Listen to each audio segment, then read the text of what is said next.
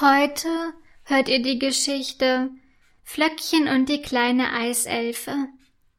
Noch ein bisschen mehr nach rechts, lieber Wind, flüstert Flöckchen dem Wind zu, als sie mit den anderen Schneeflocken auf die Erde gleitet. Dort unten im Tal wohnt nämlich die kleine Eiselfe.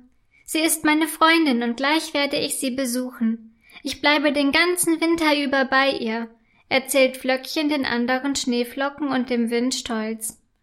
Behutsam pustet der Wind Flöckchen in das Tal zu einer kleinen Höhle aus Tannenzapfen, die mit Schnee bedeckt ist. Danke, lieber Wind, ruft Flöckchen dem Wind zu und geht in die Höhle aus Tannenzapfen.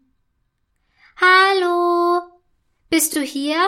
ruft Flöckchen, während sie in die Höhle gleitet. Doch in der Höhle ist es ganz still. Wo kann sie nur sein? Vielleicht macht die Eiselfe gerade einen Spaziergang überlegt Flöckchen. Aber in dem Moment ist von draußen eine hohe Stimme zu hören. Du bist aber ein hübscher Eiskristall.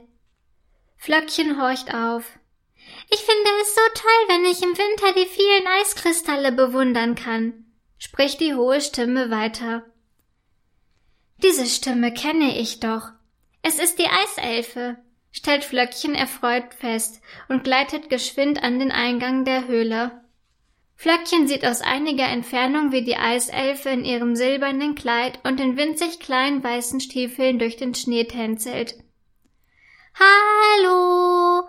ruft Flöckchen und macht eine elegante Umdrehung in der Luft. Erschrocken dreht die Eiselfe sich um. Doch dann bemerkt sie ihre kleine Freundin. Flöckchen, wie schön, dass du da bist, ruft sie erfreut und kommt eilig angelaufen. Wie geht es dir? Hattest du einen angenehmen Flug? Wie viele Schneeflocken waren mit dir zusammen unterwegs?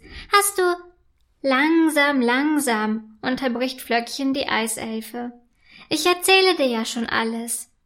Oh ja, super, super toll, freut sich die Eiselfe und dreht sich im Kreis. Aber vorher muss ich dir unbedingt die vielen prachtvollen Eiskristalle zeigen. Gespannt folgt Flöckchen der Eiselfe, die jeden Eiskristall genau betrachtet.